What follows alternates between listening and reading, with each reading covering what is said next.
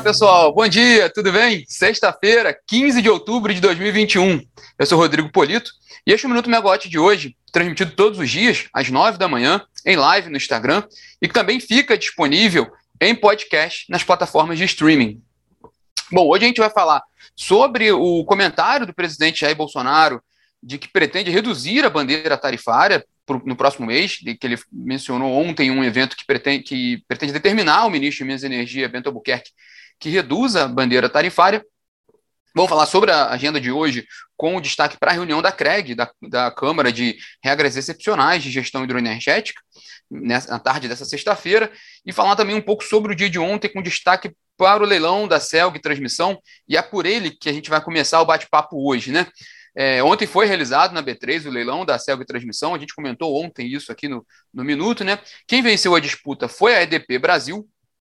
Ela ofereceu um valor de, pelo, pela, pela companhia de 1 bilhão 977 milhões de reais, quase 2 bilhões de reais, um ágio de 80,1% em relação ao valor previsto, né, inicial ali no edital do leilão foi um resultado expressivo, né? E a, e a EDP Brasil ela desbancou outros concorrentes, né? A, a, a CIMI, a construtora CIMI, a MZ Engenharia, que tem se destacado no setor de transmissão recente, e a CETEP, que é uma tradicional investidora né, da, da área de transmissão de energia do país. Foi um leilão bem interessante, né? O presidente da EDP Brasil, João Marcos da Cruz, disse que o resultado, na, na opinião dele, foi justo, sim, o, o valor pago pelo ativo foi justo, e que o investimento né, na, na, na na Celco Transmissão vai ter uma rentabilidade de dois dígitos para, para os investidores do, da EDP. Ele também explicou que os recursos para aquisição da transmissora virão da venda, né, do processo de venda que a EDP tem conduzido, né, das hidrelétricas, da participação das hidrelétricas Cachoeira de Caldeirão, Santo Antônio do Jeari, lá no Amapá, e de Mascarenhas, no Espírito Santo além de venda de outros ativos de transmissão. Foi o que o, o CEO colocou ontem, né, de que é um, uma rotação do portfólio da IDP Brasil, e dali virão os recursos. Segundo ele, a venda desses ativos está muito bem encaminhada, está muito avançada na fase de oferta vinculante, e que o valor dessa transação é muito maior, segundo ele, muitíssimo maior do que o, a operação da aquisição da Celg Transmissão. Então agora a gente aguarda aí o desfecho dessa operação também da EDP, né? Bom, o, por, pelo lado do, do governo de Goiás, né, o governador Ronaldo Caiado comemorou o resultado do leilão de ontem, né? Ele, ele, ele destacou o ágio né, e o retorno que isso traz para o estado de Goiás e voltou a criticar o leilão da SEG Distribuição ocorrido em 2016 e vencido pela Enel. É, foi um, foi um, um, leilão feito na gestão anterior a dele, né? E, aí, e, e ele sempre faz muita crítica àquele leilão. Ele fez uma comparação em termos nominais de que o leilão de ontem trouxe mais recursos para o, Goiás, para o estado de Goiás do que aquele leilão, porque naquele leilão a Celga de distribuição foi vendida por 2,2 bilhões de reais, mas era 50% para o estado de Goiás, 50% para a Eletrobras, e os recursos ainda iam, na parte do Goiás, ia para pagamento de dívidas, né? Segundo, nominalmente, de fato, agora entra 1,9 bi para, para Goiás, em relação ao que seria 1,1 bi daquele leilão de, de 2016 em valores nominais, sem a correção da inflação, né? É, de fato, para quem, para o vendedor foi bom porque ele vendeu, teve concorrência, teve ágio, né?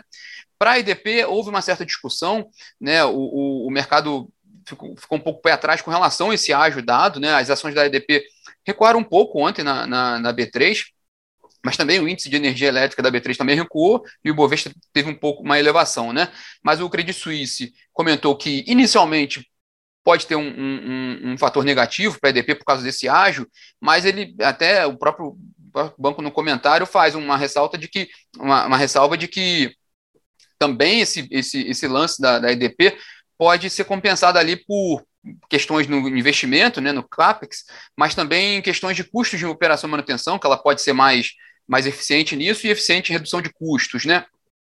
Esse ponto também foi levantado pelo professor Nivaldo de Castro, do Grupo de Energia, do Grupo de Estudos do Setor Elétrico, da UFRJ, de que a EDP pode ter ganhos ali de redução de custos. Ele também pontuou um, ponto, um, um dado interessante de que a gente está com uma perspectiva de inflação, né? E essa inflação também pesa na RAP, né? Na receita das linhas de transmissão já construídas que a EDP adquiriu. Isso pode também trazer um retorno um pouco melhor para a companhia. De fato, ontem o CEO da EDP comentou que, que, que vê sinergias com os ativos né, da, da, da, companhia. Né? A aquisição da Celgate Transmissão vai trazer sinergias ali, tem sinergias com o portfólio da EDP. Bom, para fechar o dia de ontem, foi o, comentário do presidente Jair Bolsonaro, né, durante um evento, de que vai determinar o ministro de Minas e Energia, Bento Albuquerque, que a bandeira tarifária volte ao normal a partir do próximo mês. É, bom, é de fato, assim, analisando friamente, é, um, é, um, é uma fala populista, de tom populista, né, porque ele falou que vai determinar ao ministro uma mudança de, de bandeira, porque em tese, né, o, essas, essas decisões da bandeira tarifária são muito técnicas, né, é, normalmente, num, num, num, cenário normal, ela é definida pela ANEL, é, mas no caso da escassez hídrica, ela foi de fato definida pela CREG, né, o patamar e o valor foi definido pela CREG, pela Câmara de Gestão da Crise, mas em que pese que tenha sido uma declaração populista, não, se a gente olhar friamente ali, tecnicamente pode ter algum sentido, porque, porque a gente vê uma, uma, uma melhora nas afluências esse mês e que isso, em geral, tende a preencher, a responder um pouco no, no, na conta da bandeira, né? É, embora o armazenamento, e na minha opinião esse é o maior problema, continua muito baixo.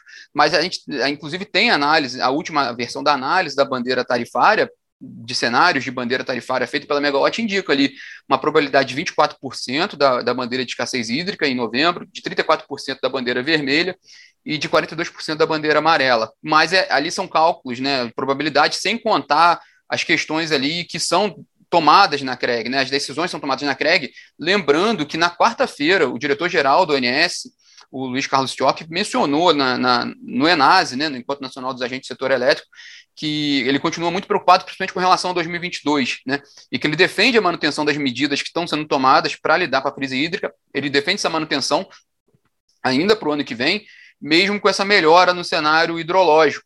Então, matematicamente poderia haver alguma, alguma mudança na bandeira, mas a recomendação, pelo menos do órgão mais técnico que tem na, na, na cúpula do setor elétrico, o, o ONS, é de que mantenha o, o, todas as medidas possíveis. No caso, então, a geração termoelétrica fora da ordem de mérito, que também tem um peso ali nessa conta. Bom, o fato é que a CREG se reúne hoje, né? É, mas é uma reunião ordinária, né? Que é pela agenda da CREG, é aquela reunião que ocorre depois da reunião ordinária do CMSE, que ocorreu na semana passada, que também ocorre depois do PMO, né, que foi aquele PMO de outubro. Essas reuniões foram um pouco descasadas por causa de agenda, porque, em, geral, a reunião do CMSE já é na primeira semana após o PMO e a CREG já é no dia seguinte a reunião da CMS, do CMSE.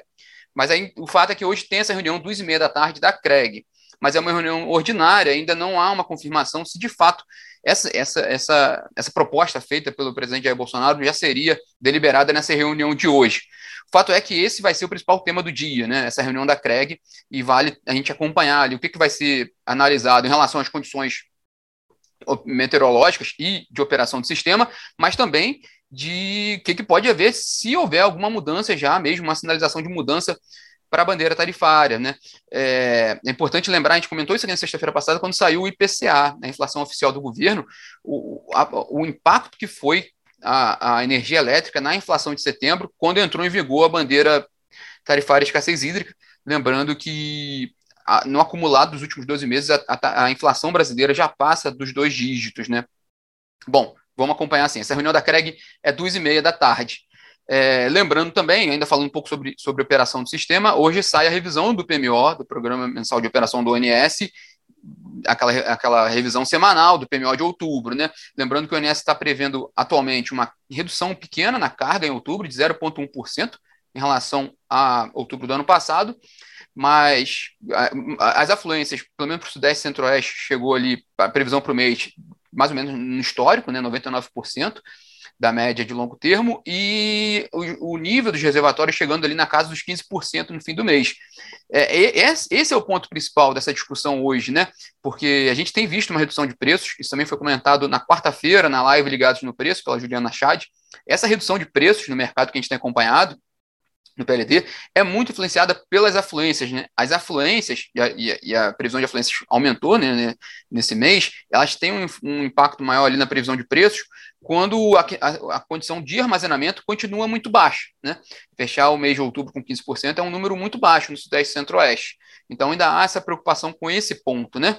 Bom, continuando a agenda de sexta-feira, né? É, hoje tem o último dia do Encontro Nacional dos Agentes do Setor Elétrico, ENASE, iniciado na quarta-feira, né? O principal, o principal principal evento da agenda do mercado de energia elétrica, né? É, hoje tem a discussão, agora pela manhã, sobre gás natural, né, sobre como, como a, a, ligação do mercado de gás natural com o setor de energia, mas também tem temas interessantes na parte da tarde sobre derivativos de energia, sobre sustentabilidade e sobre inovação tecnológica. Bom, pessoal, esses são os, os destaques dessa, dessa sexta-feira, que, que promete ser, promete ser bem interessante, principalmente por causa dessa reunião da CREG. Quem entrou no bate-papo depois aqui do, do início, pode conferir depois a conversa por inteiro no, no podcast, que já, já já sobe nas plataformas de streaming. E desejo a todos vocês um ótimo final de semana. Segunda-feira a gente está de volta aqui. Tchau, tchau, pessoal.